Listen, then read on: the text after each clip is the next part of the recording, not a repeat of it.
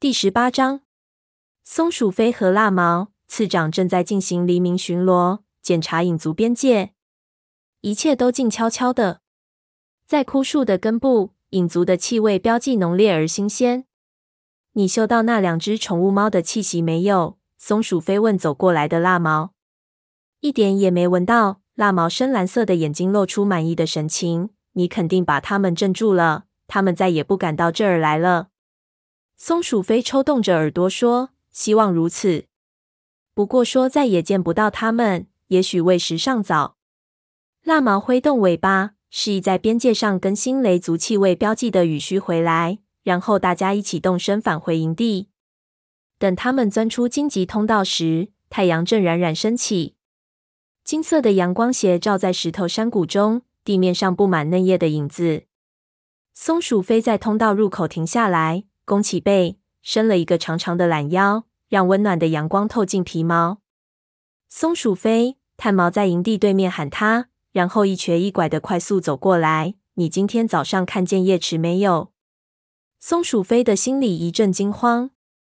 没有，他如实相告。我们去巡逻影族边界了。他差点想再加上一句：叶池只会往风族的边界走。还好及时住了口。炭毛点点头。松鼠飞看出炭毛已经知道他隐藏了什么。我昨天晚上看见他。炭毛停住不说了，只是抽动着耳朵。松鼠飞盯着炭毛，这位巫医接下来要说什么？我起来的时候，他的窝已经冰凉了。炭毛接着说，气味也不新鲜。他一整晚上都不在。他通常会在天亮时回来。松鼠飞脱口而出。炭毛的眼睛眯了起来。松鼠飞因为说错了话，身子直往后缩。炭毛会因为自己隐瞒姐姐的秘密生气吗？对不起，炭毛，他赶紧说道。炭毛不满的轻弹一下尾巴，打断了他。不用说了，我知道他常常去找鸭羽。鸭羽，松鼠飞觉得身上的每根毛都直立了起来。他只知道叶池因为某些理由夜里溜出去，不可能。鸦羽爱的是鱼尾，鱼尾已经死了。一只猫有可能再爱上一只猫的。松鼠飞，在森林大会上，你没有注意到他们彼此凝视的眼神吗？你以为这些天以来他夜里会去哪里？松鼠飞盯着炭毛，震惊的说不出话来。叶池是巫医。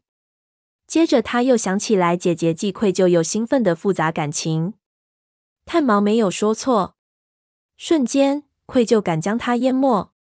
一直以来，他太专注于与蜡毛的新友情，根本没有花心思去寻找姐姐为什么事情而烦恼。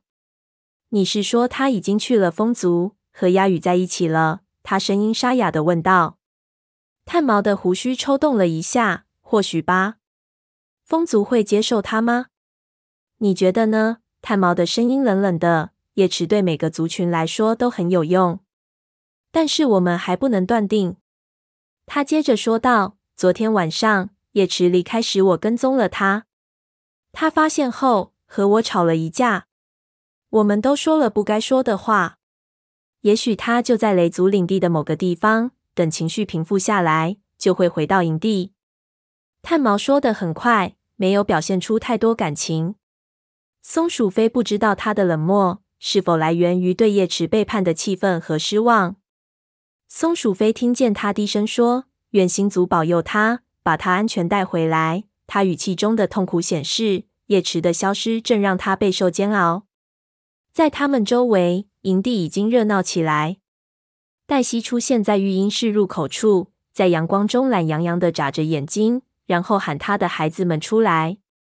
三个小家伙在他面前的空地上快乐地翻滚着，叫着，用软软的爪子互相打闹着。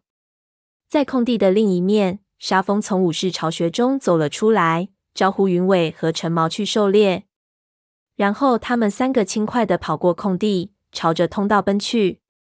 从松鼠飞和炭毛身边经过时，他们还摆了摆尾巴，冲他俩打了声招呼。过了一会儿。白爪和画爪从学徒巢穴中出来了，争论着该谁去取老鼠胆汁，治长老们身上的虱子。松鼠飞知道要不了多久，就会有猫注意到叶池不见了，并开始询问。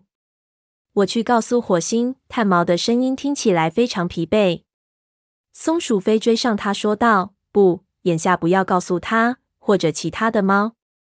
我这就出去找他，没准能在族猫注意到之前把他带回来。”炭毛犹豫了片刻，很快他的眼睛一亮，点了点头。松鼠飞，谢谢你。找到他非常重要，他会失去很多族猫、至亲以及作为巫医的道路。我是说，如果他不回来的话。说着，他的眼睛看向别处，声音很平静。我认为他还不明白雷族多么需要他。我这就出发。松鼠飞猛地转过身，再次钻进荆棘通道。他直接朝风族边界走去。尽管炭毛那样说，但松鼠飞还是不相信。叶池会在雷族领地的某个角落生闷气。叶池从来就不会生闷气的。不过，没准松鼠飞并不像自己以为的那样了解他的姐姐。松鼠飞停下来，嗅着空气，搜寻着叶池的气息。如果我在边界上找不到，就得进入风族的领地了。他不由得自言自语：“去风族？为什么？”松鼠飞吓了一跳。黑莓长，你差点吓死我！他倒吸一口气，转身看见他正从榛子树丛的阴影中走出来。你是在说风族吗？黑莓长追问道。我们可不想和他们再起事端。一心实在是喜怒无常。我不是要去惹事。松鼠飞反驳道。他已经吓得乱了方寸，都没法继续撒谎了。我必须找到叶池。炭毛认为他到风族去找鸦羽了。黑莓长的耳朵抽动着说：“但他是巫医呀！”松鼠飞怒狠狠的看着他：“你以为我不知道吗？”黑莓长依然保持着冷静：“你说的对，我们必须找到他。”过了一会儿，黑莓长说道：“不能让一心认为是我们赶走了自己的族猫。”看到松鼠飞愤怒的嘶嘶低吼着，他继续说道：“我们一定要把叶池带回来。”他犯了一个大错。竟然离开了自己的族群，他失去理智了。松鼠飞用爪子抓挠着地面，必须在火星发现之前把它找回来。你觉得他会回来吗？黑莓长琥珀色的眼睛闪着严肃的光芒。我们不能强迫他回来，他必须回来。如果他真的决定加入风族，对他来说肯定也很痛苦。黑莓长指出，要改变他的想法没有那么容易。但是我必须试试。松鼠飞抗议道：“就算说服不了他，也要知道他在哪里。你能感应一下他吗？”黑莓长问。“就像我们长途跋涉的时候那样。”松鼠飞搜寻着和姐姐心灵相通的那种奇妙感觉。他努力想象着叶池的心境。一个心跳间，他似乎在荒原里感应到了一丝叶池的气息，但气息很快就消失了，除了空白。什么都没有留下，我感应不到他在哪里。他难过地说。黑莓长直起身子说道：“算了，站在这里什么问题都解决不了。我们走吧。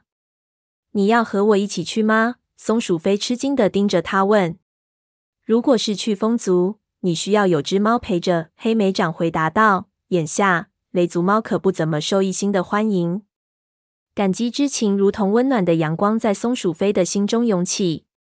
不管他怎么看黑莓长的野心和黑莓长对银霜的信任，眼下他真的想不起还能找别的猫一起去。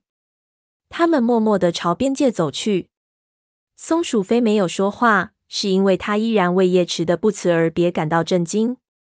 叶池怎么能放弃雷族的生活？难道他的至亲？朋友和巫医的职责对他都不重要吗？星族怎么办？叶池可以不当巫医吗？火星怎么办？他不知道该怎么给父亲解释姐姐的事。想到这些，松鼠飞感觉全身的皮毛都在痛。阳光从点缀着丝丝白云的蔚蓝色天空洒下来，草叶和搭在荆棘丛上摇摇欲坠的蜘蛛网上的露珠晶莹透亮。新的蕨叶正在舒展开来，松鼠飞到处都能闻到那种清新的、新生事物的气息。但是，即便有猎物在灌木丛中沙沙作响，也不能让它从烦恼中回过神来。松鼠飞往旁边看了一眼，正好与黑莓长的目光相遇。他在黑莓长的脸上看到了平静和同情。他意识到，黑莓长肯定能了解自己的部分感受，因为他的妹妹也在另外一个族群。褐皮走的时候，你也是这种感觉吗？似乎一切都再也不回不到正轨了。黑莓长没有说话，一直等他俩躲进低垂的蕨丛后，才说道：“一开始我觉得很孤独，无法接受这一切。但是我知道，我必须尊重他的决定。何况，就算他属于另外一个族群，我们依然是兄妹。可是这次不一样。”松鼠飞心里不由得想到，还有。褐皮并没有被新族选中，成为服务族猫的巫医。他们沿着雷族一方的边界，沿着小溪往上游走，每走几步就要嗅嗅空气，搜寻叶池留下的蛛丝马迹。树木逐渐稀少，一直到荒原的时候，松鼠飞才嗅到了一股淡淡的气息，但是已经不新鲜了，至少是前一天晚上的，而且气味在小溪边消失了。叶池从这里走过。他对黑莓长说：“黑莓长用鼻子嗅着悬在水面上的青草，点点头。看样子是的。”他抬起头，凝视着荒野。没错，是进了风族领地了。